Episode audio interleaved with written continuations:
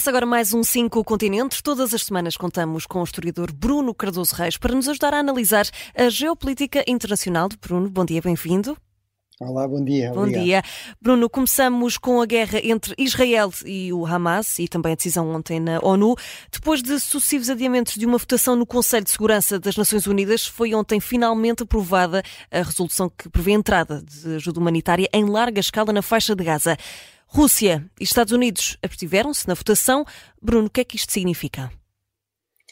Eu acho que, no fundo, é uma espécie de lição prática sobre como é que funciona o Conselho de Segurança. Em primeiro lugar, eh, nós falamos muito realmente dos cinco membros permanentes, eh, na linguagem diplomática eh, são chamados P5, não é os Permanent Five, a China, os Estados Unidos, a Rússia, a França e a Grã-Bretanha, e realmente eles têm um papel central porque sem o seu voto e, sobretudo, com o seu veto, ou seja, com o seu voto contra, nada passa no, no Conselho de Segurança, não é? E, portanto, aquilo que nós assistimos aqui foi aquilo que acontece muitas vezes quando realmente se quer aprovar uma resolução e não simplesmente fazer um pouco de teatro político, ou se quisermos diplomacia pública, ou seja, nós temos esta posição, vamos apresentar uma resolução, vetem ou não vetem, é isto que nós queremos que publicamente passe, e até será bom, se calhar, eh, deixar claro que há aqui uma grande potência que só põe, só põe estes princípios, mas quando se quer aprovar uma resolução, uh, realmente é preciso negociar e, portanto, este é o método normal.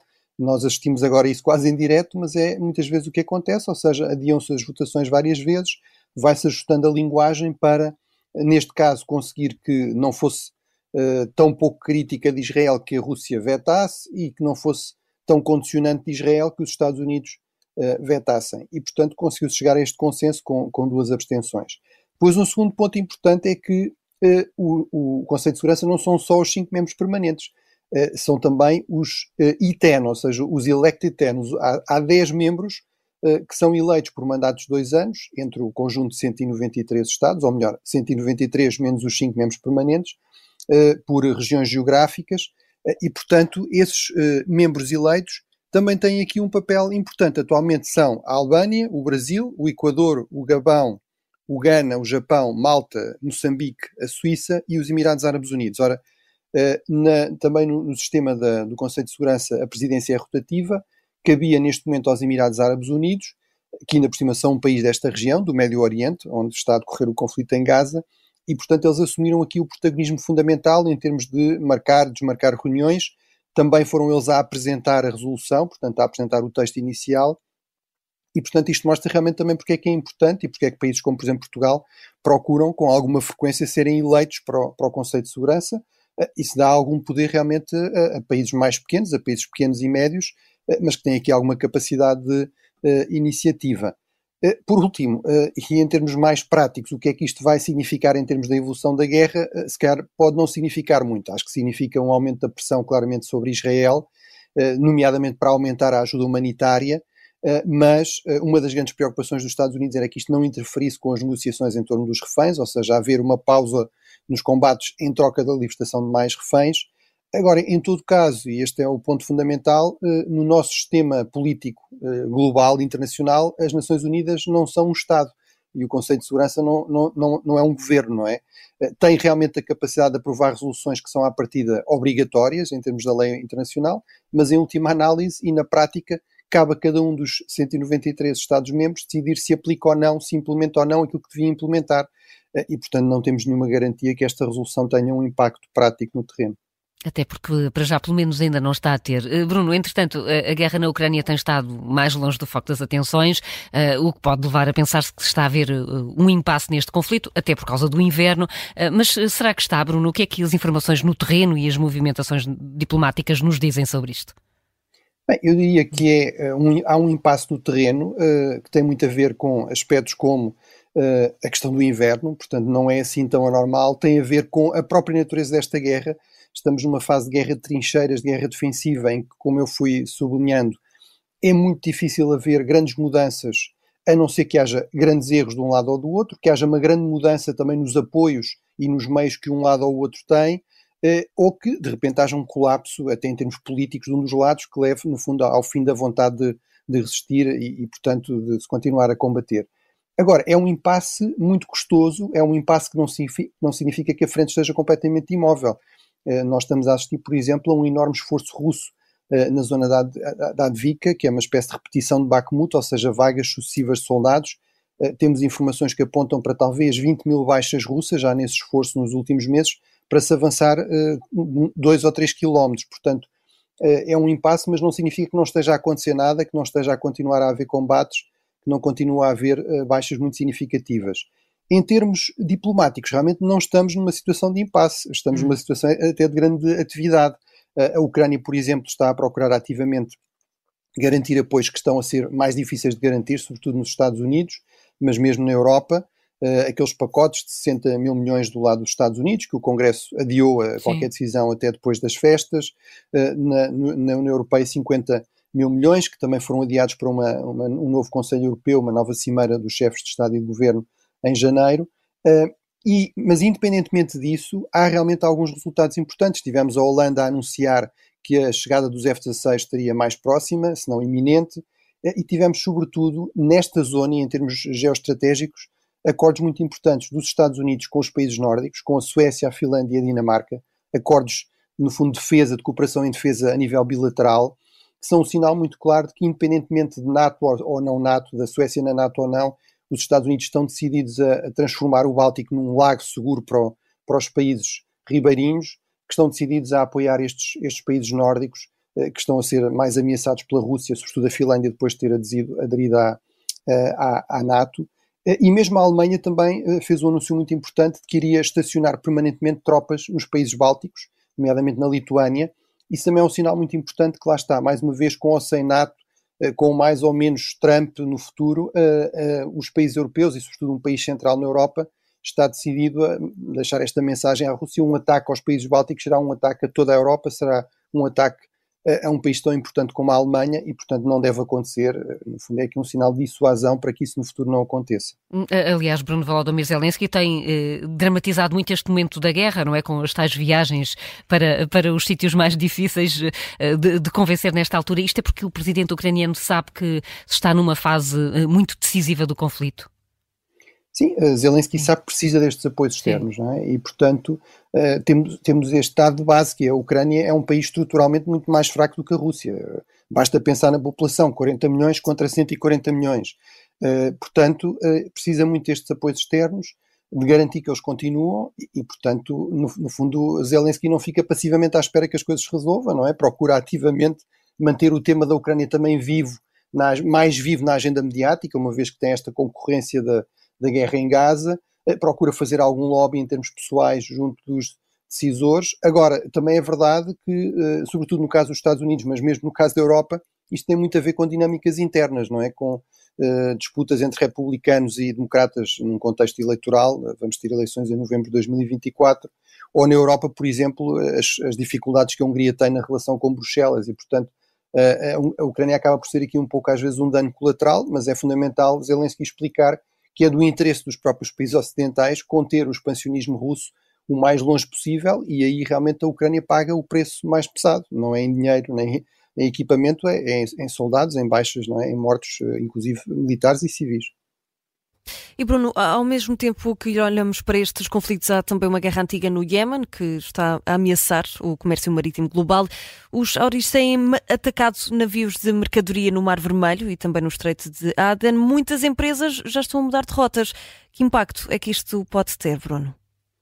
Bem, pode ter um impacto potencial muito grande. Estamos a falar de um dos grandes pontos de estrangulamento da navegação global. Há uma série de estreitos, de canais que são passagem quase obrigatória para o essencial dos navios do comércio, que garantem mais de 90% do comércio global. Eh, no caso de, eh, do Strait Aden, passam talvez à volta de 20% do comércio global, mas passa mais de metade do comércio entre a Ásia e a Europa. E é fácil, olhando para o mapa, perceber isso, não é? É de longe a rota mais direta entre a Ásia, entre o Oceano Índico, entre a China, a Índia e os países europeus, é passar através do, do, do Estreito de Aden, o Mar Vermelho, depois o Canal do Suez e entrar no Mediterrâneo e depois eh, eh, enfim, distribuir-se pelos portos europeus. Portanto, é uma particular ameaça para os interesses, para a economia europeia. Uh, o Iémen realmente é um país com uma história extremamente rica, muito antiga, muito violenta, uh, com muitos conflitos. Desde 1945 eu contei mais de 20, uh, inclusive múltiplas guerras civis, conflitos entre o Iémen do Norte e o Iémen do Sul no contexto da Guerra Fria. O Iémen também ficou dividido em dois, com o Sul comunista sobretudo na fase atual, estamos a falar primeiro de uma insurreição em que a Al-Qaeda teve um protagonismo fundamental a partir de 1998-99 e na última fase do conflito em que entram os úteis, sobretudo a partir da chamada Primavera Árabe 2011. O Iêmen, tal como a Síria e a Líbia, essa mudança de regime acabou por levar ao colapso, não do regime, mas do Estado, a uma guerra civil, e aí realmente os úteis, esta milícia xiita, armada, apoiada, financiada pelo Irão, inclusive armada com mísseis, eh, com drones, eh, realmente tornou-se muito poderosa, tornou-se talvez o grupo armado mais poderoso do país, acabou por conquistar a capital, embora não controle todo, ainda todo o território, mas sobretudo passou a ter aqui capacidade para realmente atacar a navegação eh, numa zona absolutamente estratégica da, da geopolítica global. Eh, isso é muito útil para o Irão, que assim consegue evitar, eh, no fundo, estar diretamente envolvido e ser eventualmente um alvo direto de retaliação armada, económica, etc., que seria o caso se bloqueasse o Estreito de Hormuz, que também é muito importante, sobretudo para o comércio de petróleo, mas realmente tem aqui esta opção. Os Estados Unidos estão a procurar montar uma coligação de potências navais para procurar proteger a navegação mas isso tem, uh, tem-se revelado difícil de coordenar. A própria Espanha, por exemplo, vetou a transformação do mandato da, da missão Atalanta, que é uma missão naval eh, da União Europeia, que aliás terá um comandante português proximamente, uh, que tem combatido a pirataria na zona da Somália, mas isso a pirataria somália ao pé dos úteis são, são amadores, não é? Não tem nenhumas destas armas sofisticadas e, portanto, será uma missão muito mais complicada, mas a Espanha, por exemplo, vetou isso por causa de problemas internos, o, a extrema-esquerda que está no governo queria que isto fosse ao Parlamento, etc., e, portanto, está a revelar-se difícil montar essa coligação e, sobretudo, parece-me que vai ser difícil simplesmente patrulhar uh, navios, fazer uma espécie de patrulha passiva.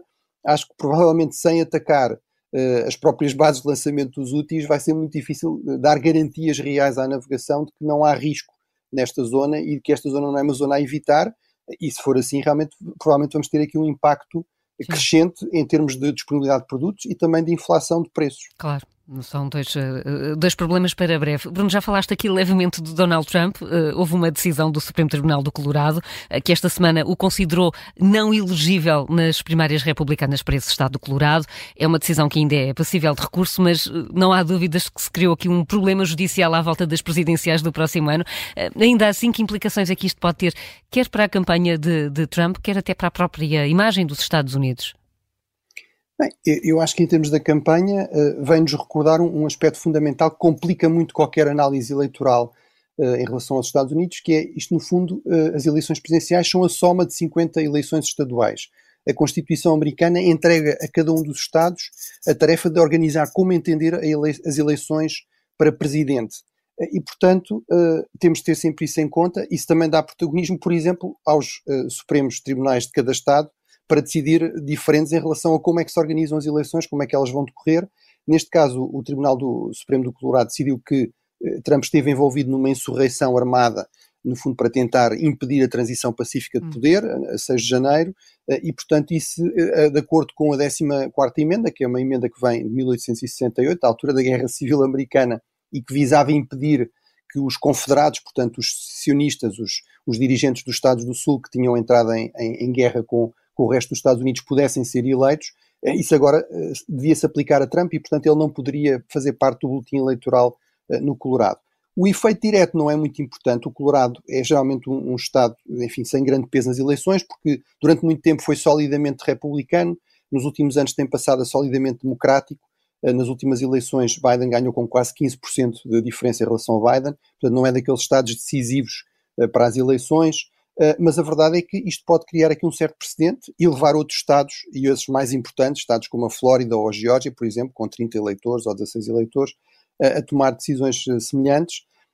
em todo caso, o que eu acho que sobretudo isto mostra é que realmente vão ser eleições altamente imprevisíveis, não só pela personalidade de Trump, não só porque Trump consegue utilizar isto, que geralmente seria péssimo para qualquer candidato, numa vantagem na sua narrativa populista, que as elites estão contra ele e contra o povo, e, uh, sobretudo, acho também que, uh, no fundo, em termos externos, aumenta muito realmente as incertezas, as inseguranças, a imprevisibilidade dos Estados Unidos para parceiros e aliados, como é o caso dos países europeus. E Bruno, infelizmente não temos muito, muito tempo, mas uh, queria que falássemos aqui de Angola, uh, que anunciou a saída da OPEP. Luanda está contra as cotas que foram impostas pela Organização dos Países Produtores de Petróleo. O que é que isto significa e que impacto é que, é que pode ter?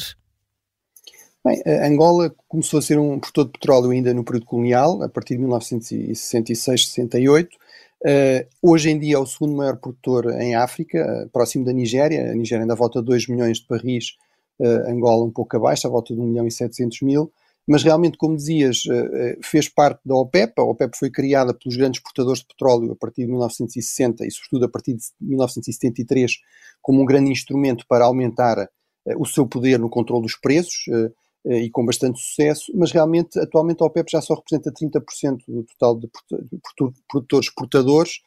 Tentou acrescentar alguns países, como a Rússia e o México, a chamada OPEP+, mas a verdade é que os produtores mais pequenos, como é o caso de Angola, consideram que a política que é defendida sobretudo pelo líder e o principal produtor e exportador, a Arábia Saudita, o líder da OPEP, eh, é, que é no sentido de restringir a produção e a exportação, é negativa para os interesses angolanos, é muito custosa para estes produtores mais pequenos eh, e, portanto, Angola acabou por se afastar. Também me parece, e terminava com esse ponto, que isto não é, apesar de tudo, apenas a questão do petróleo.